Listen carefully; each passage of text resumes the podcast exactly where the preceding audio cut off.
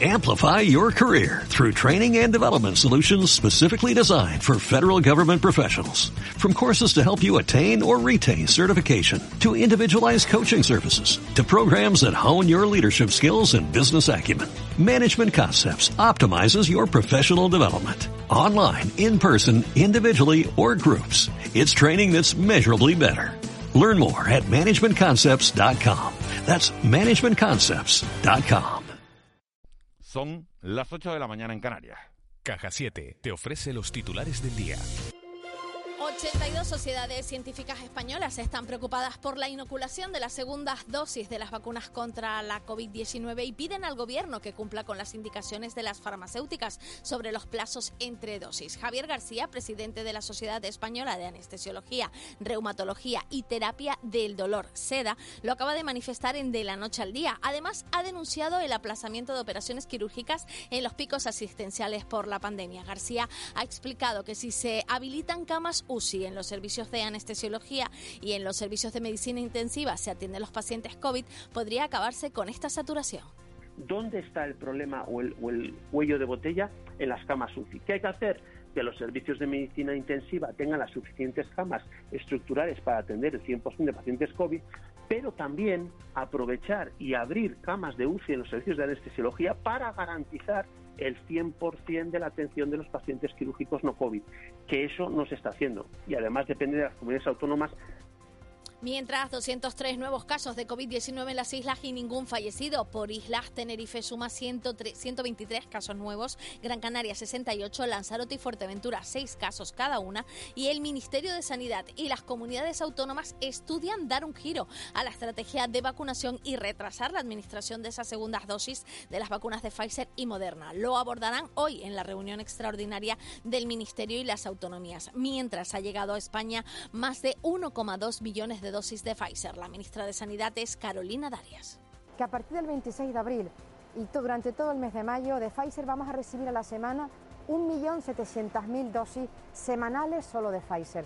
Por tanto, ese objetivo de alcanzar esa inmunización del 70% de la población de nuestro país a final del verano está al alcance de nuestra mano. Nuestro objetivo es vacunar, vacunar y vacunar. La abogada especializada en inmigración Louela Min, el Mami, acaba de valorar positivamente de la noche al día que gracias a los dos autos judiciales se está permitiendo volar a los migrantes que estén correctamente identificados. También ha recordado que Canarias sigue sin tener infraestructuras suficientes para acoger a los migrantes y que con la nueva legislación europea se quedan atrapados en las islas vulnerando la libertad de circulación que estos derechos humanos que, de los que nos quejamos, el principal es que ahora mismo Canarias eh, no tiene infraestructura suficiente. Desde el mes de diciembre lo hemos podido ver que en el año, os hagáis una idea, en el año 2020 han entrado 23.000 personas, ¿vale? Y las han mantenido en un gran porcentaje de ellas aquí en Canarias, porque la idea es que Canarias sea un puesto fronterizo a largo plazo.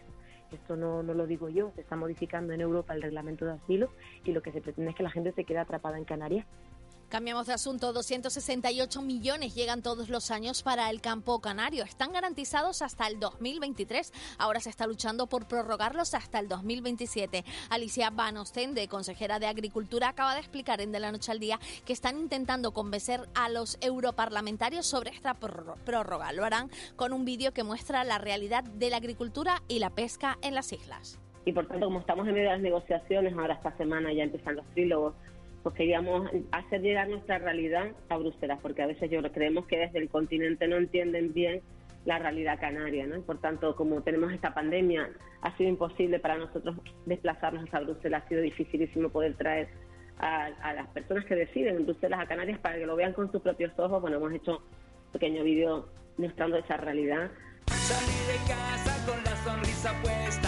¿Quieres vivir la vida en plan fácil? Descubre un mundo de ventajas entrando en cajasiete.com barra en plan fácil y da el salto a Caja 7. Salta conmigo, salta, salta conmigo. Toca ahora hacer repaso a la prensa en el periódico El Día. El titular temor a una grave crisis en Tenerife por la falta de vuelos. La imagen es para la ministra y el gobierno de Canarias en los jameos del agua. Y en sumario, los trabajadores canarios en ERTE cobrarán hasta 150 euros al mes. En el Canarias 7, el dominio de la cepa británica coincide con la presión sostenida en las UCIs de Canarias. En la imagen es la para la reunión entre Maroto, el gobierno y las patronales turísticas. Respaldo al renacer del turismo en las islas. En Diario de Avisos, un positivo de COVID en las raíces obliga a cribar a 600 inmigrantes y en sumario las federaciones futbolistas y gobiernos se unen contra la Superliga. En el periódico La Provincia, el turismo busca 6,5 millones de viajeros para salvar el año en Canarias. La imagen es para la Copa que ya está en Gran Canaria. Saray Manzano, la capitana del Hub Olímpico Siete Palmas, sostiene esta copa y además en sumario la falta de vacunas retrasa la inmunización de profesores y policías. En la prensa nacional, el periódico El País habla de la Superliga que choca con las federaciones y los gobiernos. La imagen es para Georgia Oxefe, la artista más cotizada en el Thyssen y la izquierda se inquieta por el hundimiento del el centro. En el periódico El Mundo, los gobiernos europeos se alzan contra el club de los equipos ricos. La imagen es para Alexander Seferin, que ignoraba que teníamos serpientes tan cerca, son sus declaraciones. Y además, en sumario, nuevo en la vacunación, espaciar las dosis por las casas. Y el ABC lleva a su portada a Pablo Casado en una entrevista que dice que el gobierno está desnudo porque ha sido incompetente. Se ha basado en la mentira perpetua y además en sumario ultimátum de la UEFA a la Superliga.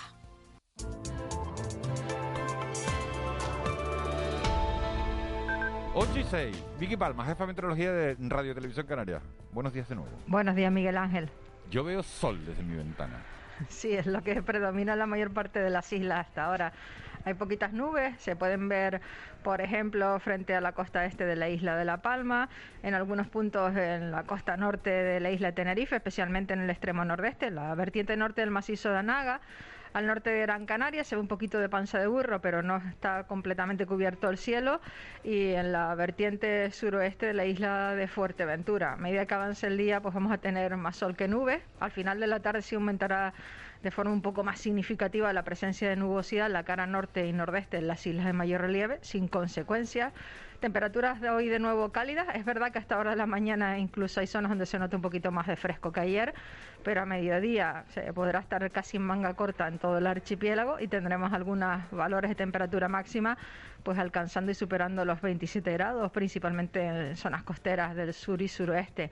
Sopla el alisio, moderado, volverá a intensificarse durante parte de la tarde, especialmente en la costa sureste de Gran Canaria, se notará también un poco en la costa sureste de Tenerife y del Hierro, y se notará también eh, vientos durante la tarde en Lanzarote y Fuerteventura. Y el que quiera acercarse a la playa, a las del norte y del oeste de las islas, entre viento y mar de fondo, pues llegarán series de olas que en algunos momentos de la jornada podrían superar los dos metros y medio de altura. Las playas con el mar más tranquilo, las del sur. Eso te iba a preguntar, ¿el tiempo para pescar está o no? Bueno, depende. Tenemos, estamos justo en, en a ver, en cuarto de luna. Eh, y bueno, ahí las mareas pues no, no son muy grandes, la diferencia entre la marea alta y la baja, y yo que yo recuerde no es así como muy bueno para pescar, pero seguro que habrá algún pescador que me pueda rectificar. Eh, yo creo que cuando hay un poquito más de movimiento de mar, pues se puede, se puede pescar mejor, pero yo te digo ya de lo que me acuerdo de la época infantil, que, que alguna cañita también usé. no te lo estoy preguntando porque me haya dado por la pesca ahora, sino porque cada vez que pregunto dice, hombre, menos mal que se acuerdan de, de los que salimos a, a pescar. sí, hay mucha gente que, que, sale de manera profesional todos los días, yo te diría que todas las madrugadas, y de manera amateur durante sí. buena parte del año en, en, muchas zonas costeras del archipiélago. A esta hora ya están de vuelta los que salen de manera profesional. Gracias, Vicky. Adiós, buenos días. De la noche al día, Canarias Radio. Aún estás a tiempo. Tienes hasta el 22 de abril para solicitar las ayudas directas del Gobierno de Canarias para autónomos, autónomas y pymes más afectados por la crisis de la COVID-19. Es rápido y ágil. Ya se están realizando los primeros pagos. Solicítala ya en sede.gobcam.es. Recuerda, sede.gobcam.es. Consejería de Economía, Conocimiento y Empleo del Gobierno de Canarias. Disfruta este verano como nunca unas vacaciones diferentes por naturaleza en Hotel Jardín Tesina. Relax, bienestar y diversión en un entorno seguro y sostenible. Anticípate, esta promoción no volverá. Consigue ahora tu mejor precio del verano. Solo hasta el 30 de abril. Más información jardín-tesina.com o agencias de viajes. En Cristalam tenemos la solución definitiva para el exceso de calor en edificaciones. Nuestras láminas de control solar 3M para cristal con una reducción térmica de más de un 80% y libres de mantenimiento son eficiencia energética en estado puro, sin obras, sin cambiar los vidrios, en exclusiva en Canarias, solo en Cristalam. Visítanos en cristalam.com. Aún estás a tiempo. Tienes hasta el 22 de abril para solicitar las ayudas directas del Gobierno de Canarias para autónomos, autónomas y pymes más afectados por la crisis de la COVID-19. Es rápido y ágil. Ya se están realizando los primeros pagos. Solicítala ya en sede.gobcam.es. Recuerda, sede.gobcam.es. Consejería de Economía, Conocimiento y Empleo del Gobierno de Canarias. En Cristalam tenemos la solución definitiva para el exceso de calor en edificaciones. Nuestras láminas de control solar 3M para cristal con una reducción térmica de más de un 80% y libres de mantenimiento son eficiencia energética en estado puro, sin obras, sin cambiar los vidrios, en exclusiva en Canarias, solo en Cristalam. Visítanos en cristalam.com. Estrategia con Urban Azul 2018-2022. Programa de prevención de absentismo escolar y violencia social en los institutos de enseñanza secundaria Blas Cabrera Felipe y Playa Honda. Financiación 85% FEDER. Ejecuta Cabildo de Lanzarote a través del área de bienestar social en convenio de colaboración con la Consejería de Educación del Gobierno de Canarias. Aún estás a tiempo. Tienes hasta el 22 de abril para solicitar las ayudas directas del Gobierno de Canarias para autónomos, autónomas y pymes más afectados por la crisis de la COVID-19. Es rápido y ágil. Ya se están realizando los primeros pagos. Solicítala ya en sede.gobcam.es. Recuerda, sede.gobcam.es. Consejería de Economía, Conocimiento y Empleo del Gobierno de Canarias. De la noche al día, Canarias Radio. El mentidero.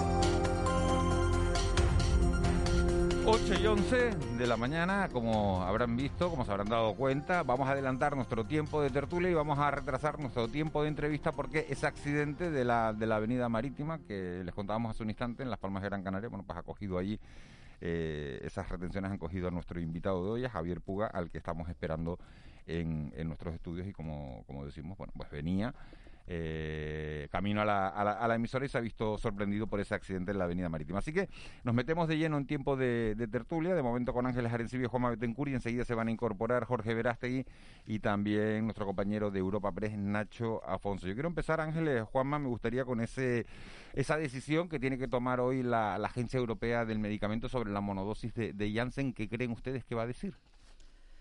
Que va a decir que sí. Que, que, que nos la pongamos. Que adelante con la vacuna es que es que vamos es que los datos que hay a no ser que no sé es que los datos que hay son son aplastantes o sea la estadística las posibilidades de que eh, la vacuna te genere un problema son ínfimas menos que ínfimas en comparación con la realidad de que eh, eh, el covid la enfermedad de covid-19 pues enfer haga enfermar a un buen número de, de gente y algunos morir Hoy, hoy salió una, una, entrevista, antes la nombrabas tú, no me acuerdo cómo se llama esta experta en trombo del hospital... Ay, no, no me acuerdo. Es una especialista en trombo que decía que ya se pondría la vacuna de AstraZeneca sin dudar. Tú la nombrabas antes, Ángeles. No, no recuerdo el nombre. No, eh, Ángeles aludía, aludía a Raquel Yotti, que es, Exacto. la, que, es la, no, que es la directora del Instituto Carlos III, que es cardióloga, por cierto. Eh, y que, bueno, pues también un poco aludía al asunto este de la doble vacuna, de la doble dosis, ¿no? Aquí la cuestión es las vacunas de adenovirus parece que, que, son un poco vacunas gemelas, ¿no? Parece que más allá de que la de Janssen pues tiene esa particularidad de ser monodosis, se parece mucho a la de AstraZeneca. Incluso los expertos señalan que la vacuna rusa, la vacuna Sputnik, que en el fondo son dos vacunas distintas, ¿no? Te ponen la primera, la, la primera y la segunda dosis son, son realmente son, son, son, son, fórmulas diferentes, pues, pues tienen este efecto, como dice Ángeles, infinitesimal. Eh, y por tanto lo lógico es que la decisión de la EMA vaya un poco en la misma dirección. Aquí el interrogante es el siguiente, ¿no? Ya la semana pasada en Canarias, cuando se, se pensaba que se iba a comenzar a administrar la vacuna de Janssen, la monodosis, tras el, el, parón que se produjo por esta cuestión de Estados Unidos, pues eh, determinadas personas de, de la franja de edad entre 70 y 79 años fueron llamadas para ser vacunadas con eh, Pfizer, ¿no? Claro, ¿qué va a pasar? Si, si se autoriza el uso de la vacuna de Janssen, ¿para qué segmento de población va a quedar? Eso es un poco, yo creo que el único interrogante, ¿no? Nacho, Nacho Afonso, delegado de, de Europa Press en Canarias. Buenos días. Buenos días, ¿qué tal estamos? Eh, ¿qué, ¿Qué opinión tienes tú? ¿Debe España cambiar su estrategia de vacunación e intentar hacer lo, de, lo del Reino Unido o debe respetar el prospecto que viene y que dice que, que la segunda dosis hay que ponérsela a los 21 días? Bueno, yo, yo creo que re, las dos políticas eh, yo creo que, que tienen sentido. O sea, quiere decir que, que la de Reino Unido en realidad incluso está respaldada por, lo, por la propia por la propia eh, empresa, es decir, por la propia productora de la vacuna, que es que a veces eh, eh, ha determinado que, que, es más efectiva una sola un solo chute, digamos, que, que los dos. O sea, que, que desde el punto de vista de, que a veces se decía si había riesgo de no poner la segunda dosis, parece que el riesgo es muy, bajo y, por tanto, en, principio no sería una mala una mala estrategia. De todas maneras, eh, en general, yo creo que si estamos dentro de del marco de la Unión Europea, lo lógico es que hubiera una, una estrategia común, igual que creo que... No la, no la hay, igual, está claro. ¿no? Claro, igual que crítico que a veces no la hay en el conjunto de, del país, en temas que, que, que, hay 17 formas de hacer las cosas y, y, que creo que debería haber una. Pero o sea que... ¿esta estrategia es para, para inmunizar al mayor número de, de personas o porque realmente existe un, una escasez de, de vacunas y por eso se bueno, todo, todo suma, ¿no? Pero yo creo que si, si habiendo escasez hay una, hay una verdad científica que es que se consigue una inmunidad del 80%, pues, pues oye, adelante, ¿no? Yo creo que si se alinean todas las estrellas y, y casi todo es positivo, pues ¿por qué no aprovechar la coyuntura, ¿no? Por lo menos de momento, porque luego ya en el futuro veremos, porque dicen que, que si esto va a tener que ser algo que, que, que, este proceso de vacunación lo, lo, vamos a tener que hacer todos los años, pues bueno, ya, ya lo organizaremos de una forma más, eh, a lo mejor más, más, más, más, más detallada en otra ocasión o de otra manera, pero ¿Y, y esta... ahora sí. La doctora Yoti hablaba de, de, de, hacer ensayos para esto, ¿no? Para esta posibilidad, ah. para lo que está haciendo Inglaterra, ¿no? Examinar el método científico examinar, hacer ensayos y ver qué, qué ocurre, ¿no? Si, si retrasamos, claro, los, los claro si retrasamos. Pero por otro lado, si no sabemos a ciencia cierta, si los científicos no saben a ciencia cierta qué ocurre eh, cuando eh, se amplía el plazo entre la primera y la segunda dosis más allá de lo de lo ensayado, pues abres ahí otro otro a mí, a mí enigma, esto de la prueba, ¿no? a mí es, es, otra otro problema que echas hacia el futuro. A mí esto de la prueba y el error me parece fenomenal porque estamos aprendiendo sobre la marcha, pero todo tiene un límite. Todo tiene un límite. Eh, eh, el lapso de tiempo entre una dosis y otra ya ha sido ensayada. Ha sido ensayada por los laboratorios que desarrollaron las vacunas, que solicitaron la autorización de acuerdo a un manual, a un vademecum, que ahora se cambia sobre la marcha por una decisión política. Esto es una rectificación que puede estar basada en la experiencia de un país concreto, pero no es una experiencia sanitaria, es una experiencia estadística. Es que el Reino Unido ha vacunado más que nosotros porque como solo pone una dosis, pues eso que se ahorra. Pero eso es una evidencia estadística. Eso no quiere decir que la población británica esté mejor protegida que la, que la población europea. Eso quiere decir que los rankings no. sale mejor. No, pero Juanma, no pero desde, desde, casi el primer momento la, la, el laboratorio dijo que en el caso de la vacuna de, de ellos, de la no, desde el primer momento no. Cuando Reino Unido empezó a hacerlo, después no antes, que ahí el orden, el orden de los factores. Muy poco, a muy poco. Yo creo que Reino Unido no había empezado, o sea, el Reino Unido empezó a decir que iba a, a utilizar esa táctica de la primera dosis, ¿no? De, de dar la primera dosis a cuanto más gente posible pero yo no creo que lo hiciera pensando en un primer momento en el que no iba a tener disponibilidad para poner la segunda, sino más bien pensando en, el, en que iba a tener todas las vacunas para poner la segunda, porque sabía que tenía eh, derecho de pernada sobre, sobre la AstraZeneca. O sea, que quiero decir que, que no creo que fuera el origen inicial. Y desde el principio, más o menos, desde muy poco que se liberó y se empezó a, a, pinchar la vacuna, ya el, el, laboratorio dijo que la, que la inmunidad era muy alta solo con una, con una dosis. Sí, pero no es un poco casero esto de, bueno, yo hago el ensayo y pongo en el prospecto que la, el, el, el plazo debe ser este.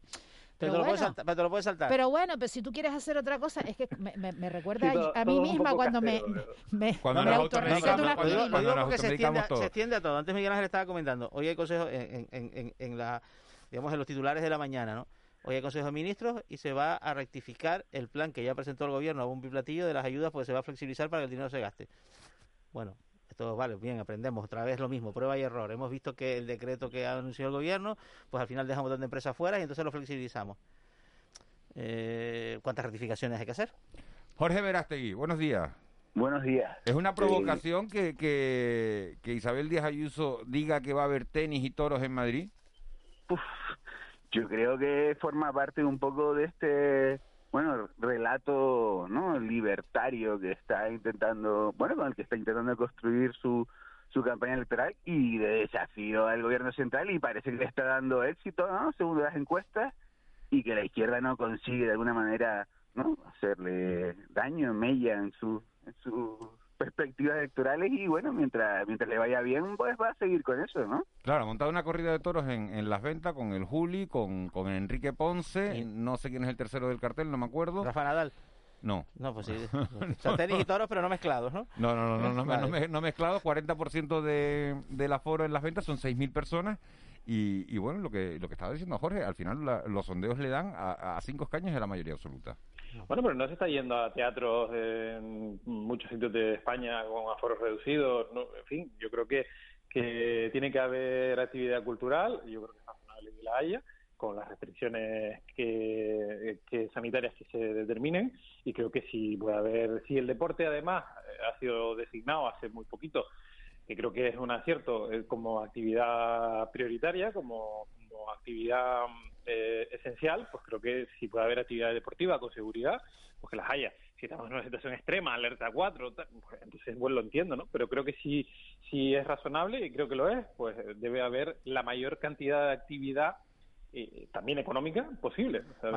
Me parece muy curioso que la parte más eh, reaccionaria o quizás la parte más, más cañí de la derecha utilice el eslogan de la libertad. ¿Cómo se lo han dejado robar la izquierda? Sí, sí, es, ah, curiosísimo, ¿no? ¿Cuál es el discurso alternativo? Los, defensores de la libertad. exactamente. ¿Cuál es el discurso, al discurso antiscientífico en ocasiones de Díaz Ayuso? No, no siempre, ¿no? A mí esto de los toros, el espectáculo al aire libre, pues no me parece tan aberración. El torneo de tenis se celebra, sin embargo, a puerta cerrada, ahí cabría establecer más objeciones, ¿no? Frente a ese discurso, Claro, bueno, a puerta cerrada, a puerta cerrada, perdona Juanma, es solo el recinto principal, que en realidad es bastante abierto, eh, y luego las canchas todas, están al aire libre, menos una que tiene capacidad de techo retráctil, o sea, que quiero decir pero, el torneo de Madrid, que yo sepa, el Master 1000 de Madrid se celebra eh, en un recinto a puerta cerrada, o sea, a puerta cerrada me refiero, eh, cubierto. No, no, no, no. La, caja, mágica, la pista central tiene capacidad de ser retráctil, pero, eh, cuando se, pero, cuando, se disputa está tapado. ¿O que este, año, este año lo van a abrir? No, no, no siempre. Depende ah, de las condiciones meteorológicas. y, el resto, y el resto de la. sí, he estado un par de veces. Eso, eso. No, ha encontrado, pero no ha encontrado la izquierda, sea como fuere, no ha encontrado eh, un, discurso alternativo que no sea también pues fascismo o democracia, ¿no? Pues al final es una especie de lucha de eslóganes en el cual pues pues está claro que, que, la presidenta de Madrid y su digamos y su, y su equipo de estrategas y tal están claramente tomando tomando Hablaba, hablaba Nacho antes de, del tema deportivo, decía, hombre, mientras sea un espectáculo deportivo, y claro, ha, ha sido nombrar deporte y, ver la foto del presidente de, la UEFA, de Alexander Seferin, que, estaba ayer eh, muy enfadado. Estaba muy enfadado con, los presidentes de los 12 clubes que quieren montar una Superliga y los llegó a llamar serpientes. Les dijo que, que lo que han propuesto es una propuesta vergonzosa y que le están escupiendo a la cara a los amantes del fútbol. ¿A ustedes qué le parece esto de, la Superliga? a mí me recuerda un poco esto a, cuando Reino Unido quiso irse de la Unión Europea, ¿no? Me recuerda un poco a esto, ¿no? Eh, o sea, Reino Unido era muy libre de querer irse de la Unión Europea si, si pagaba la factura de lo que salía la irse. Eh, podemos estar en desacuerdo con, ellos, pero pero de eso y que y que sean eh, unos malvados, o sea, sean los malos de la película hollywoodiense, pues yo creo que es, muy distinto, ¿no? Y en este caso, yo creo que es un poco igual, ¿no? Aquí lo que hay es un negocio y lo que hay es una estructura de, de UEFA y FIFA que, que, quizá pues se ha ido quedando envejecida o ha ido cometiendo errores a juicio de los clubes y los clubes básicamente lo que quieren es ganar más dinero y controlar más eh, aquello de lo que forman parte. Y ese es el único yo creo que argumento que hay encima de la mesa la verdad. Los muy ricos se quieren separar de los ricos. Claro eso es un, es un, separatismo de ricos no sí, sí, lo, que ocurre es que, Florentino Pérez anoche en una creo que muy desafortunada intervención desde el punto de vista de la defensa de los intereses de esta Superliga dice que es que lo, es lo mejor para el fútbol para el fútbol base y para el fútbol nuestro es que el Madrid gane mucho dinero, que es la típica, es la aplicación de la doctrina neoliberal, es decir, que pague mucho vamos a darle, vamos a darle mucho dinero a los muy ricos para que igual las, las obras y tal, algo caerá ahí al, al Eibar y, a la Unión Deportiva Las Palmas, y igual les cae algo ahí. Claro, es un poco decir, lo mejor para el sector de la construcción en general y para las pequeñas empresas de la construcción es que ACS tenga todos los contratos. ¿Cómo va a funcionar esa amenaza? es un poco la lectura. Desde ese punto de vista, economicista, es nefasto. Desde el punto de vista deportivo, peor aún, porque una competición cerrada, desde luego, desde mi punto de vista como aficionado, tiene mucho menos alicientes. A mí me gusta que el Oporto pueda pelear por la Champions. ¿Y qué, y qué harán, y qué harán los jugadores? Mm, esa amenaza, ¿no? De que si estás en la Superliga no puedes jugar el Con tu selección con tu selección. No puedes jugar con tu selección, Ángel. Eso, como afecta. Eso, lo ha dicho el presidente de la UEFA y, Florentino Pérez ya le ha dicho que no, que eso no va a ser así. ¿Qué pasa? ¿Que se queda descafeinada la selección o que se queda descafeinado lo otro, no? Y los clubes felices de que no jueguen con las selecciones, porque recordemos que uno de los. Y para un jugador. Sí.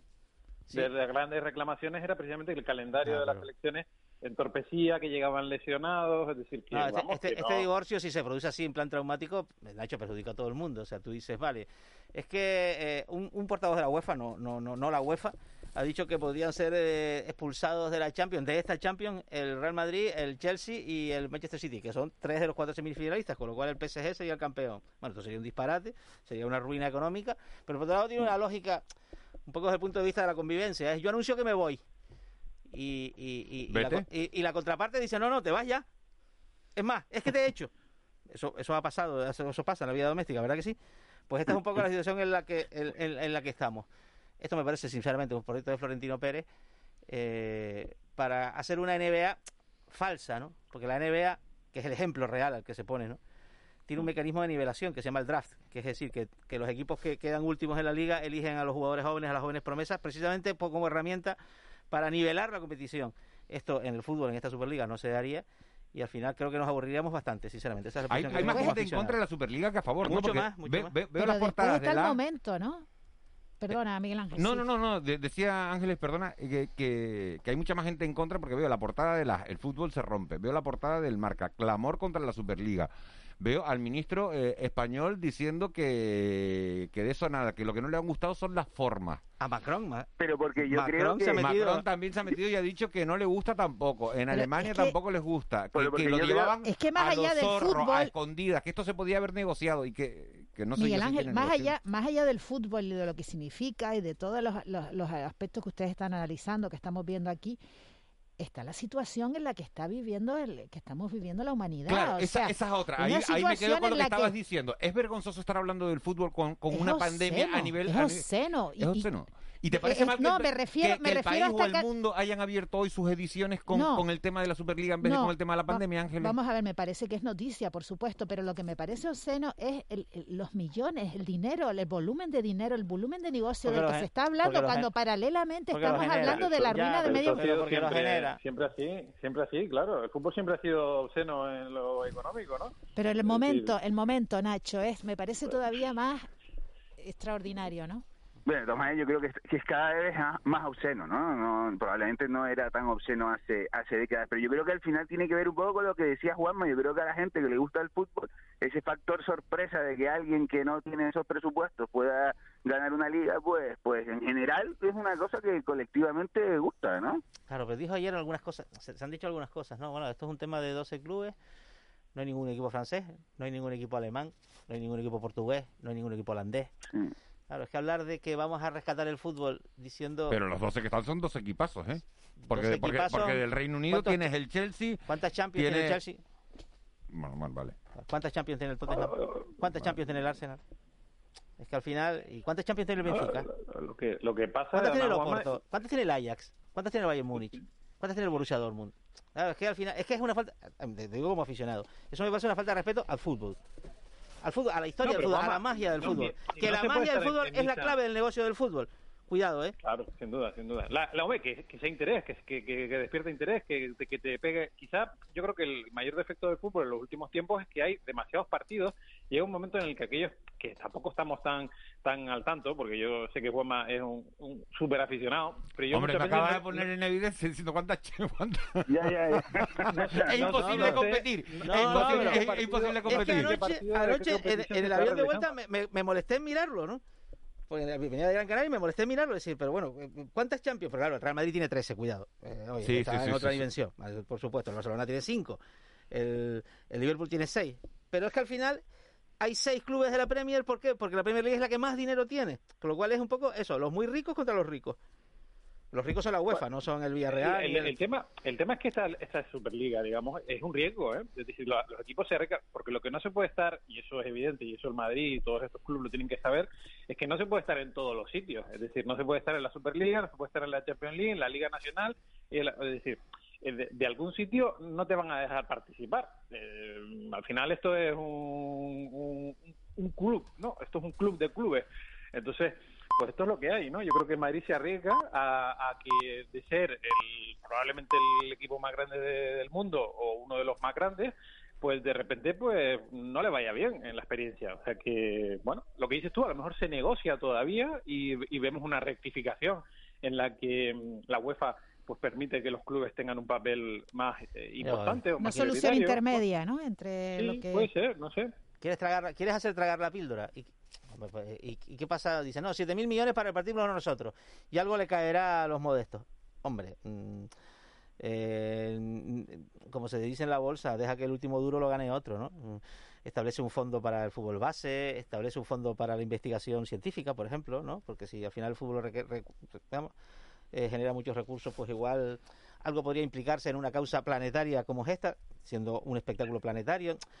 Em, parece un poco muy improvisado, ¿no? Y la, y, la comparecencia ayer en el, en programa Chiringuito del presidente del Real Madrid me pareció una cosa pues, pues, pues, poco trabajada, ¿no? Que esto es una idea como que ha salido ahí, este dinero para nosotros, nosotros hemos montado nuestro kiosco y todo el mundo aplaudir. Hombre, está claro que otras personas que, se, y entidades que ven sus intereses, sus intereses, ¿no? La UEFA, clarísimo, ¿no? Que es otro gran negocio, afectados, pues reaccionen pues de la forma que lo han hecho, ¿no? Con agresividad. Mensaje de los oyentes. Lo del fútbol es fácil de entender. Ahora mismo los clubes de fútbol saben que poseen un poder de control de masa y por eso quieren más dinero en el reparto. Mientras la gente siga dándoles ese poder, así nos va. Pan y circo. Pobres pero contentos. Es el, resumen de, de este oyente. Ángeles Arencibia, simplemente aclararlo, no era la chica que tú decías, la doctora, es Pilar Llamas, hematóloga jefe jefa de cuatro hospitales y experta en trombosis, la que dice me pondría la vacuna de AstraZeneca. Viene en una entrevista hoy en Diario de Avisos, yo sabía que lo había leído por algún lado. Y es Pilar Llamas, la jefa de hematología de la Fundación Jiménez Díaz de Quirón Salud. Yo hablaba de otra cosa. De, sí, sí, tú estabas hablando de otra cosa, correcto. Es que pensé que era la misma la misma especialista sanitaria la que la que lo decía. Cambiaste a llamas por yo a, por a Yopi, a Yopi por llamas. Yopi por llamas. Bueno, Señores, dejamos aquí el tiempo de, tertulia y nos vamos directamente al, desayuno con, Javier Puga, consejero de, delegado de, Dinosol, que ya ha podido llegar a nuestros estudios. Jorge Verástegui, muchísimas gracias. Buen día. un abrazo, igualmente. Nacho, Nacho Afonso, Jorge Verástegui de Diario de Aviso. Nacho Afonso, delegado de, Europa Press. Que vaya bien, estaremos, estaremos pendientes y se quedan con nosotros Ángeles Arencibia y Juan Betancourt para participar eh, en esta entrevista con, con Javier Puga. Será en un instante. De la noche al día Canarias Radio. El desayuno. 8 y 32 y como no hay tiempo que perder, tiempo ya de, de entrevistas de, la noche al día, tiempo, bueno, como cada mañana para compartir café con un protagonista directo de la actualidad y hoy hemos querido traer hasta nuestros estudios al, consejero delegado de una de las empresas canarias más fuertes, hablamos del grupo Dinosol con 200 establecimientos más de 6.000 trabajadores. Javier Puga es su consejero delegado y es vicepresidenta además de la fundación del mismo nombre, de la Fundación Dinosol. Señor Puga, muy buenos días. Gracias por aceptar nuestra invitación. Buenos días y disculpen por haber llegado un poquitito más tarde. Pero... mientras, mientras no haya causado usted el accidente y se encuentre bien, todo perfecto. Ojalá todos los problemas fuera, fueran eso. Muy bien. El grupo Dinosol basa su, su negocio en, en, la, en la alimentación. ¿Cómo, ¿Cómo ha soportado, señor Puga, eh, el sector la, la pandemia? ¿El aumento del consumo en la familia ha compensado la pérdida de ventas en el sector turístico? No, no la ha compensado. Es verdad que aquí hemos pasado por distintas fases. En el confinamiento del año pasado, en marzo, pues el consumo subió muchísimo entre la población residente y al principio sí compensaba. Toda la restauración estaba cerrada, las familias tenían una economía mucho más saneada y el consumo seguía tirando y compensó razonablemente. No compensa del todo, pero bueno, prácticamente sí.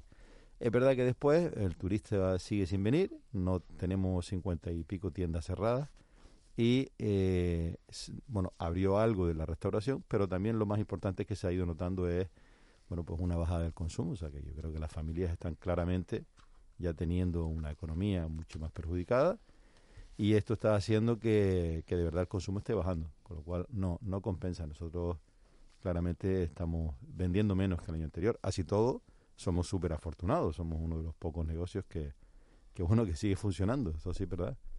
De los 200 establecimientos que, que tiene el grupo eh, eh Dinosol, que tienen abiertos habitualmente, ustedes llegaron, eh, corríjame si me equivoco, eh, señor Puga, a cerrar 70, ¿ya los han podido abrir todos de nuevo? No, tenemos 232, de esos 232 cerramos en su momento 70, después abrimos como unos 10 por ahí, y ahora mismo estamos en esos unos 60 establecimientos aproximadamente cerrados. Eh, abrimos algunos pensando que funcionarían, los hemos vuelto a cerrar y la verdad es que todavía no se ha consolidado. En Semana Santa hubo algún pequeño vestigio, pero poquito. ¿Cómo se...? No, perdone que le, que, le he interrumpido. No, no, y digo que, que, estamos siempre a la expectativa de cuando podamos recibir turistas, esta es la clave. ¿Cómo se establece una, una logística sanitaria para que, para que nadie se contagie en un supermercado? Porque mire que se ha hablado de, de contagios en distintos establecimientos, en gimnasios, en bares, hasta en los domicilios particulares, pero nunca en los supermercados y no debe ser una logística fácil. No, vamos a ver. Eh, nosotros eh, las medidas sanitarias son muchísimas. Nosotros estamos permanentemente incidiendo. Al principio, le recuerdo, eh, fuimos de los primeros en conseguir mascarillas, que fue dificilísimo. Y las pagamos al, a 10 veces lo que se pagan hoy, ¿eh? en aquel entonces. Y teníamos también los famosos geles, obligábamos a todo el mundo a, limpiarse las manos cada, cada, media hora. Es verdad que ahora la gente ya está más concienciada. Así todo, no me gusta decir cosas que no son ciertas. Contagios hemos tenido entre el personal del supermercado. Lo que no hemos tenido son brotes. Nosotros tenemos 7.000 personas en la plantilla y hemos tenido 140 y pico personas que han cogido el coronavirus que siempre yo sigo demandando, que es un personal prioritario que tenía que haber sido vacunado hace mucho tiempo. Y bueno, y siguen ahí sin ningún tipo de prioridad. Entonces, esto lo voy a demandar siempre. Hemos tenido 140 y pico personas contagiadas, pero es verdad que siempre ha habido un control exhaustivo, con lo cual desde que hay alguien que tiene ese contagio, automáticamente le hacemos la prueba a todo el personal que está en contacto con él y si vemos que salen más positivos, pues quitamos a todas esas personas de la tienda y las sustituimos por otros que no ha ocurrido, nada más que en, una ocasión me parece que ocurrió, que vimos que había más contagios, y automáticamente lo que sí tenemos es la posibilidad de cambiar toda la plantilla, de una tienda a otra, vamos reforzando, y a esas personas las mandamos a su casa hasta que hasta que verificamos que no tienen el virus o que si lo tienen lo han pasado. Y con 7.000 personas eh, y 230 establecimientos, las marcas Hiperdino, Superdino, Ecodino, Fundación Dinosol, la Liga Canaria de Sport, ¿qué ha sido lo más difícil de gestionar en, en la pandemia con ese volumen de trabajadores? Bueno, yo creo que lo, lo, más difícil de gestionar realmente ha sido lo que acabamos de comentar. Lo más difícil es estar siempre muy rápidos y muy atentos a cualquier eh, posibilidad de un, de un mínimo contagio para que nunca llegue, sobre todo a nuestros clientes, ¿no? Eso es lo más difícil de gestionar. El resto, pues, el resto hemos tenido que cerrar tiendas, trasladar personal. Cuando nosotros cerramos esas tiendas, pues a todo ese personal lo que hacemos es trasladarlo a, a tiendas de, las que tenemos abiertas. Nosotros no tenemos ni un solo empleado en, ERTE, que es algo que, bueno... Milagroso, ¿no? Sí, pues, pero estamos orgullosos y, podemos decirlo con satisfacción. Esa es la realidad. Usted forma parte, de, señor Puga, del grupo Dinosol desde 2012, cuando decide junto a los hermanos Domínguez comprársela a, un grupo de, 24 bancos que, ostentaban la titularidad de la empresa con una deuda de, más de 400 millones de, euros. En 2012 estábamos en mitad de la crisis que había comenzado en, en 2008. Mi pregunta es, ¿qué les llevó a meterse en aquel entonces en la, en la aventura? ¿Ha sido un trayecto exitoso y qué retos tienen en el corto y medio plazo? A ver, la historia es, mucho, es un poquito más larga, intentaré ser breve, pero nosotros en, en Dinosol, o sea, les recuerdo que los hermanos José Andrés Domínguez fueron fundadores de Hiperdino, eh, por allá por los años 70, que yo me incorporo con ellos en el año 91, que ellos mm, en su momento, en una primera fase, venden el negocio en el año 96, que yo sigo de director general con el nuevo propietario hasta el 2001 y que en el 2001 cuando ese propietario lo vuelve a vender ya yo salgo y, me uno otra vez a José Andrés Domínguez para otras cosas y siempre nos quedó la sensación de, pena de que queríamos volver y en el 2012 vimos la opción, vimos la opción de volver y, y no nos lo dudamos. Entonces entramos y yo creo que fue arriesgado en aquel entonces, pero no salió bien. Fue arriesgado porque era una empresa que en aquel entonces facturaba pues la mitad que en el 2001, cuando ya había salido, que, que, estaba al borde de la concursal y que vendía pues la mitad de lo que vende hoy. O sea que también, entonces nosotros nos metimos en un riesgo que escapamos y hoy pues, algún día les contaré el detalle, pero escapamos por los pelos porque la verdad es que lo pasamos muy mal en el 2013, pero tuvimos el apoyo de, de nuestra clientela habitual, de la población canaria, y salimos adelante, así que estamos muy orgullosos. Hoy, planes, pues los planes son seguir, bueno, proyectos de expansión, podría aburrirles aquí. Ahora mismo estamos metidos en algo así como 16 proyectos, de los cuales 9 son de construcciones importantes, que estamos pendientes en la mayoría de licencias de obra o trámites administrativos. Y la idea nuestra es seguir invirtiendo en Canarias, porque somos de aquí, nos gusta estar aquí y, nos sentimos cómodos innovando y haciendo nuevos proyectos. Eh, dice usted, señor Puga, que las empresas exitosas del futuro serán aquellas que, decidan alinear los, los valores de, la empresa con los valores personales de, los empleados y de, y de la sociedad. Y yo me pregunto si hay muchos ejemplos de, este tipo en, Canarias. Lo digo porque porque teníamos como referente hasta hace poco en estas islas a JSP y mire usted eh, por lo que están pasando. Ya, bueno, pero es que unas cosas no están ligadas a otras. yo pienso que, que en la vida de los negocios aparte de eh, conseguir que el equipo humano, porque es fundamental, esté motivado, esté alegre, y, yo siempre digo que tenemos que intentar que sea como un poco de familia. Es difícil mientras más empleados hay, pues, pero esto es que las personas se preocupen por la empresa y que la empresa se preocupe por las personas. Esto es así. Es cierto que después hay que acertar en las políticas comerciales, hay que pelear y ver con quién, bueno, pues a veces vienen competidores tan grandes con los que no puedes pelear. Entonces, y, en nuestro caso, que tenemos competidores muy grandes, pues hemos buscado un segmento en el que nos sentimos cómodos. Yo siempre digo, y esto es importante para que lo entendamos, eh, en nuestro personal nosotros tenemos una tienda equivalente a nuestra competencia el doble de plantilla. ¿Por qué el doble? Pues porque nuestro negocio es diferente y porque donde nuestros competidores tienen 3.000 referencias, nosotros tenemos 13.000 y nosotros hacemos cada 15 días cambiamos algunas cosas del supermercado porque tenemos política promocional de precios. Y todo esto hace, y la reposición no es por pales, sino que es artículo a artículo para que nos quepan las 13.000 referencias. Esto nos obliga a tener más personal y esto tiene más costes de personal. Que luego a veces dicen, no, es que usted tiene un salario un poquito inferior a su competencia. Ya, pero es que yo tengo 90 donde ellos tienen 45 personas. Es que todo tiene su explicación. Pero gracias a que hemos tenido un negocio diferente, hemos podido competir donde muchísimas otras empresas no han podido competir con, con estos operadores tan grandes nacionales. Claro, la clave, la clave del éxito seguro que tiene que ver con muchas de las cosas que acaba de, contar. Yo le iba a preguntar si, si, la clave del éxito son los precios bajos y competitivos y la intensa promoción de los productos locales. Y le iba a preguntar si, si el canario, eh, si los canarios buscamos el mejor precio o buscamos e, el, producto local. Y si buscamos el producto local, si estamos dispuestos a pagar más por él. No, el, canario, mm, hay que ser claro, el canario eh, es listo, no es tonto, como todos los consumidores. Entonces el canario no va a buscar el producto local solo porque sea local. Tiene que tener calidad y un buen precio. Lo que pasa que es verdad que en condiciones similares de calidad de precio, el canario prefiere el producto local. Eso no hay ninguna duda. Y es cierto que nosotros tenemos una política muy basada también en el precio y en el producto local, y es verdad. ¿Y, y cómo podemos tener precios tan económicos? Pues porque tenemos una amplitud de referencias que nos permiten tener en algunas cosas un poquito más de margen y en otras menos y eso es lo que hace que podamos tener luego en los productos un precio mejor que, que la competencia. Eh, buenos días, señor Puga. En, en el mes de mayo, hace muy poco, aunque parece que ha pasado un siglo, usted, usted comentaba en una entrevista en la que hablaba bueno, de la necesidad imperiosa de recuperar el turismo. Eh, para salir adelante, toda la comunidad canaria. Usted decía que, eh, se, que se podían buscar eh, alternativas más imaginativas. Hablaba, por ejemplo, le recuerdo de alquilar en el aeropuerto alemán de dos salas de embarque para hacer allí test. A la vista de lo que ha venido sucediendo, ¿no? de la situación de los contagios en los países emisores, a la vista de lo que, lo que ha pasado, ¿se podría haber hecho algo más? Bueno, yo creo que sí, la verdad.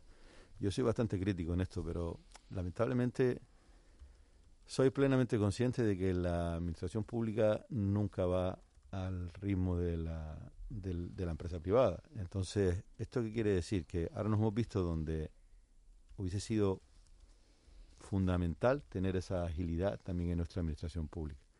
Si hubiésemos sido más ágiles, que insisto, soy plenamente consciente de que estamos ante una situación inédita que nadie ha vivido antes, todo esto lo, lo entiendo. Pero también creo que, que, necesitamos otro ritmo y que podíamos haber tenido un ritmo mucho más rápido ahora mismo en el tema de la vacunación porque nos va la vida en ello. Hay algunas zonas turísticas a nivel mundial que ya tienen el 100% de su población vacunada. Bueno, pues lo han hecho mejor, nos guste o no nos guste. Lo han hecho mejor que nosotros porque nosotros no la tenemos que podemos decir que si Europa ha fallado, lo que sea, hasta incluso con los mismos contratos que hablan de las vacunas a nivel europeo, pues la administración europea no ha sido capaz de negociar un contrato que en la vida de la empresa privada es muy sencillo. Y es tan sencillo como decir, usted tiene unos plazos y unas penalizaciones, porque si no las hay, bueno, pues la ley al final da la razón. Bueno, usted incumple, pero no hay penalización. y esto es lo que nos ha ocurrido. Lo que nos ha ocurrido es que las empresas han dicho, bueno, pues yo tengo un contrato donde me he comprometido a servir unas vacunas, pero ya el propio contrato no establece ninguna penalización si no cumplo. Y ahora llega otro y me paga el doble. Doble, que dicho sea de paso, en esta crisis no es dinero. No es dinero, porque pagar de 6 euros a pagar 12 euros, pues suponen 200 millones de euros que lo perdemos en España hoy en dos horas. Con lo cual, yo creo, y ahí soy un poquito crítico, que no hemos sido todo lo rápido que debieron. Pero me habla de Europa. ¿Y Canarias tenía algún margen de maniobra? Bueno, ahí ya podemos tener, yo como no soy político, soy incapaz de saber cómo se mueve esto en el mundo político. Desde luego, de mi perspectiva privada y con cero conocimiento político, hombre, yo hubiese hecho algo independiente. No sé si eso es viable o no, pero pues si me tengo que buscar alguna, me la busco, porque primero tiene que ser Canarias. Pero claro, a lo mejor eso en el mundo político es inviable y hay que estar dentro del protocolo español. Bueno, siempre he dicho que nosotros hemos tenido en algún momento determinado ofertas razonablemente o aparentemente serias para poder adquirir vacunas que no se pueden porque la legislación prohíbe adquirir vacunas mientras no haya para toda la población, lo cual lo entiendo lo segundo. Lo que no entiendo es que podamos tener la capacidad de hacerlo. Esto es lo que no entiendo. Lo que no entiendo es por qué no hemos sido más capaces de conseguir vacunas. Pero bueno. O sea, Canarias por su cuenta. No, no, no puedo no puedo profundizar en ninguna crítica porque no estoy ahí, no sé las dificultades ni soy político pero sí pienso que a nosotros como canarios nos va la vida en ser rápidos en el proceso de vacunación. Señor Puga, buenos días. ¿Hay algunos puntos de vista sobre este asunto que incluso sugieran que las empresas deberían poder comprar vacunas?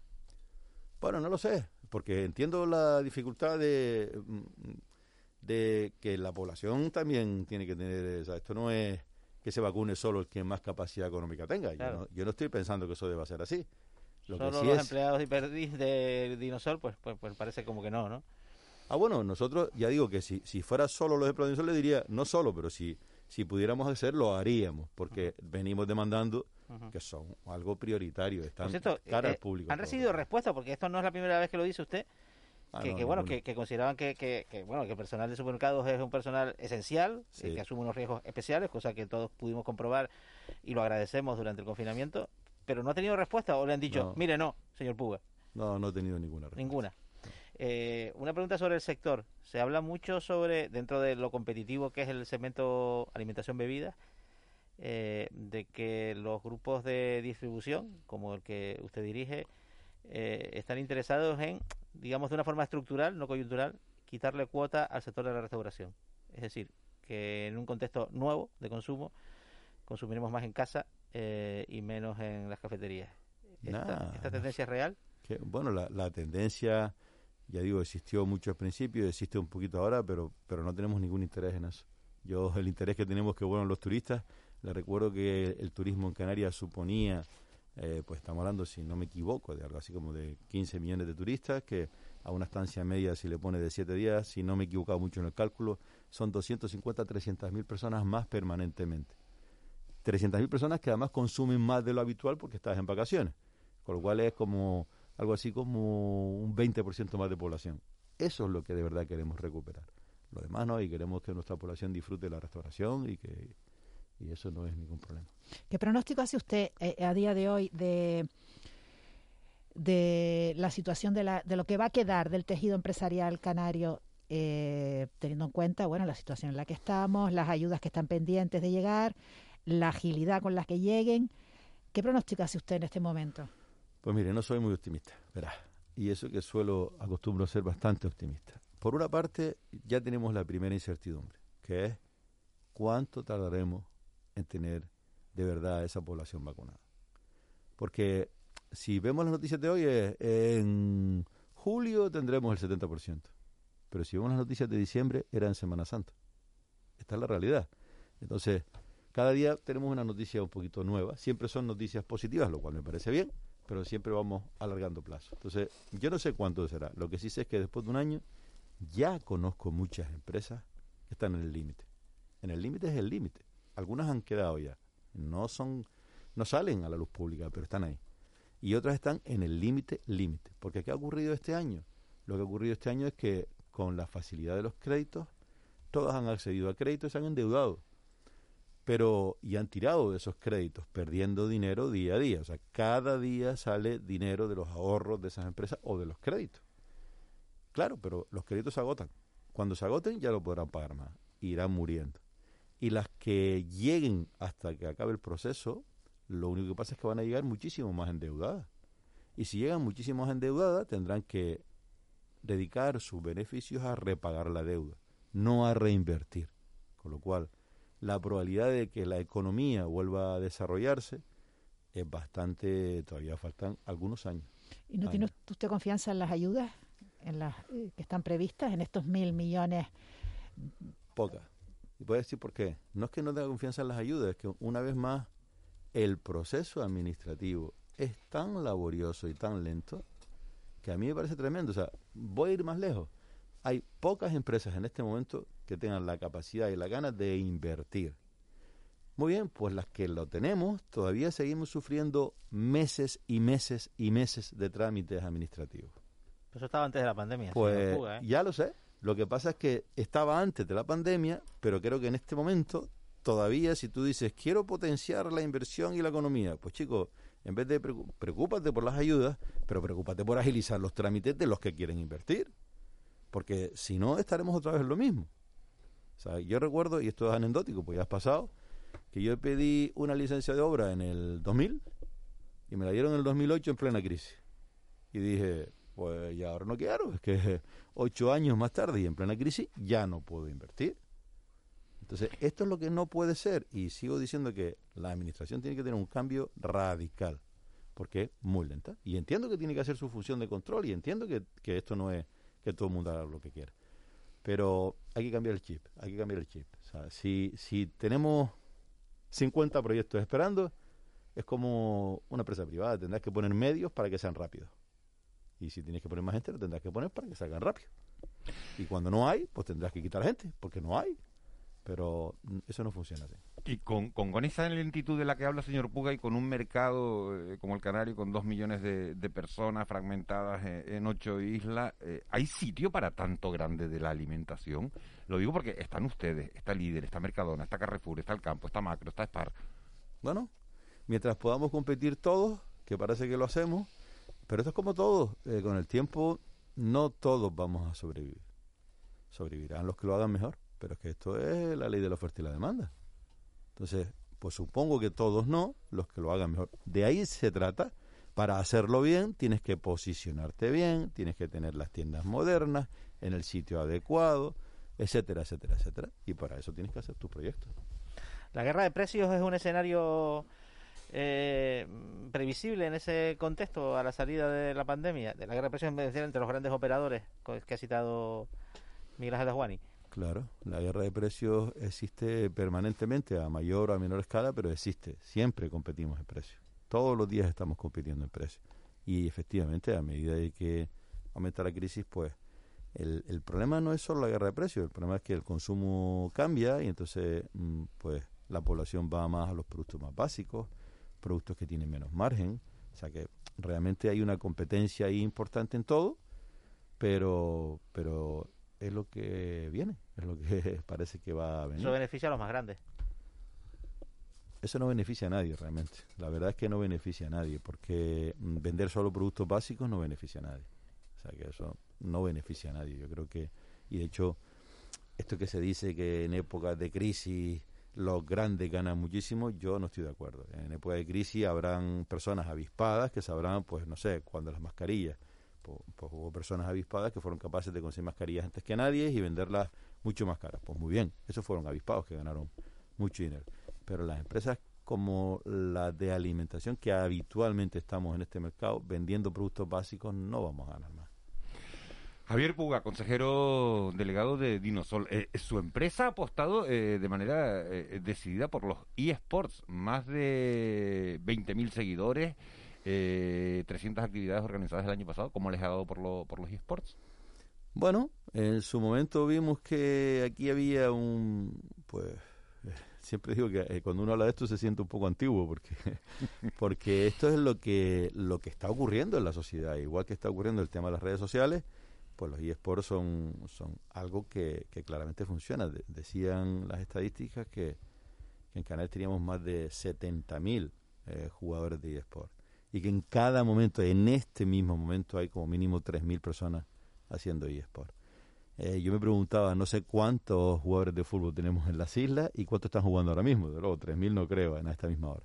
Entonces, era una realidad que nosotros queríamos atender. No existe una federación como tal, nosotros hoy no lo somos, aunque no nos importaría organizarlo de esa manera, pero sí pretendemos, y fue lo que hicimos, organizar una liga eh, coordinada para que los jugadores que tuvieran pues eh, estuvieran establecidos en Canarias pudieran jugar entre ellos. Ahora pueden jugar entre ellos y también pueden jugar, como lo hay con la red, con sus torneos internacionales. Y bueno, estamos dando, estamos aprendiendo también en esto. Llevamos pues, varios años, casi cuatro ya, ¿eh? que pasa el tiempo volando. Y con, y con, con éxito. Se incorpora a esta, a esta entrevista eh, Raúl García. Raúl, muy buenos días. Muy buenos días a todos. Señor Puga, buenos días. Las últimas, las últimas preguntas, señor Puga, eh, se, las va, se las va a hacer Raúl García. Lo va a disfrutar, lo va a disfrutar. Señor Puga, muy buenos días. ¿Cómo está? Buenos días, Raúl. Bien, gracias. ¿Ha traído usted algo así de esto de como tengo pues supermercados, les he traído una bolsita y eso no ha traído nada? No, he traído un, un, gel en el bolsillo que es lo que se lleva ahora. De todas formas, de eso tenemos, ¿eh? de todas formas. Bueno, prepárese, señor Puga, porque no se lo espera usted. Vamos a comenzar el concurso de su vida. Y cuando hablo de su vida es de su vida. Y tiene usted tres temas para elegir, que le van a gustar seguramente mucho. El primer tema para elegir, señor Puga, es pádel. Ese es el primero para elegir, ¿vale? Vale. El segundo tema para elegir, cuidado con esto, es esta una reciente incorporación al concurso es náutica. Está también ahí metida también, la náutica, ¿no? Creo que tiene información privilegiada. No, no, no, usted, usted ciñase el concurso. Y el tercer tema que puede elegir de su vida es caballo. O sea que elíjame uno de los tres, a ver qué le parece. Bueno, me voy a quedar con el pádel. Los caballos ya, ya se quedaron un poquito Pero para un segundo, señor Puga, tengo sintonías buenas para las otras dos, pero para el pádel no tengo ninguna sintonía buena. Así que si no le, eh, lánceme alguna... O sea, porque para eso es para... No hay música que se pueda interpretar que sea pádel, pero para las otras dos cosas sí. Pues con náutica, lo cual, náutica. Señoras y señores, el señor Puga ha elegido náutica. Y lo ha elegido, lo ha elegido recientemente, o sea, ha dado usted el paso, o si tiene usted historia con los barcos y, su entorno ahora lo, valora más. ¿Cómo, cómo? Porque ahora se le ve navegando más a menudo, parece, ¿no? No tengo ninguna historia con los barcos, la verdad es que... ¿Y qué le ha pasado? Eh, bueno, siempre tuve un sueño, pero el sueño siempre se ha ido retrasando porque, entre otras cosas, porque mareaba como un chucho, que se suele decir. ¿Y qué, ¿Y qué pasó? ¿Cuándo dejó de marear y dijo ahora sí? Empecé hace como dos años por ahí que dije, voy primero que nada a sacarme el título. Vale.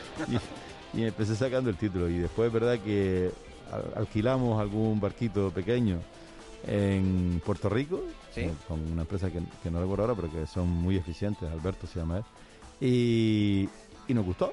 Nos gustó y la verdad es que nos gustó, eso sí, con un par de biograminas por el camino y tal, pero nos gustó. Pero bueno, a lo mejor lo que le faltaba, señor, señor Puga, era beber más, porque el equilibrio entre el mareo y el beber, eh, cuando uno es marinero, es cerveza para acabar con eso. Bueno, no Rema-. Remato porque a las 9 toca el informativo, Miguel. Curioso, se fue a Sudamérica en su momento a montar a caballo, o sea, a cabalgar. ¿Esto en qué país fue? ¿En Chile, puede ser? Hicimos Chile-Argentina, pero bueno, no me fui, ya, ya montaba gallo y lo que pasa es que nos gustaba siempre la aventura y los paseos. Hicimos, cruzamos eh, los Andes y a caballo, sí, fue una experiencia preciosa. Cuidado con esa aventura, ¿eh? que se puede apuntar Sí. las aventuras de mucha gente. ¿Y qué harías antes? Pues a lo mejor hoy copiamos la del señor Puga.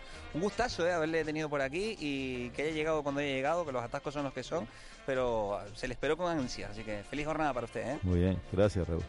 Oye, eh, ¿era verdad que tenía sintonías para, para los Para dos? todo menos para el padre. Porque dime tú una canción que se puede interpretar como padre. Nada. Y al padre, de todas formas, jugamos bien todos. O sea, nadie, nadie es crítico en el padre. Ah, se Se- señor Puga, hay un dilema mayor todavía, que es padre o nieto.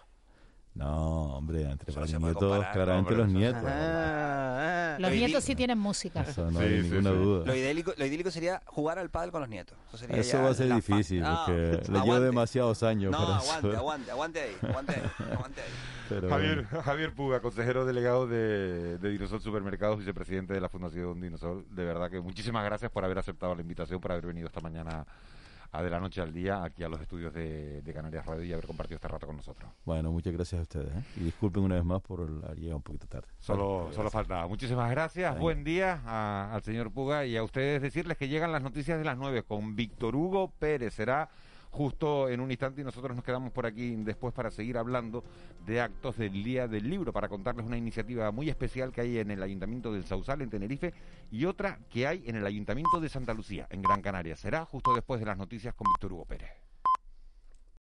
Amplify your career through training and development solutions specifically designed for federal government professionals. From courses to help you attain or retain certification, to individualized coaching services, to programs that hone your leadership skills and business acumen, Management Concepts optimizes your professional development. Online, in person, individually, or groups, it's training that's measurably better. Learn more at managementconcepts.com. That's managementconcepts.com.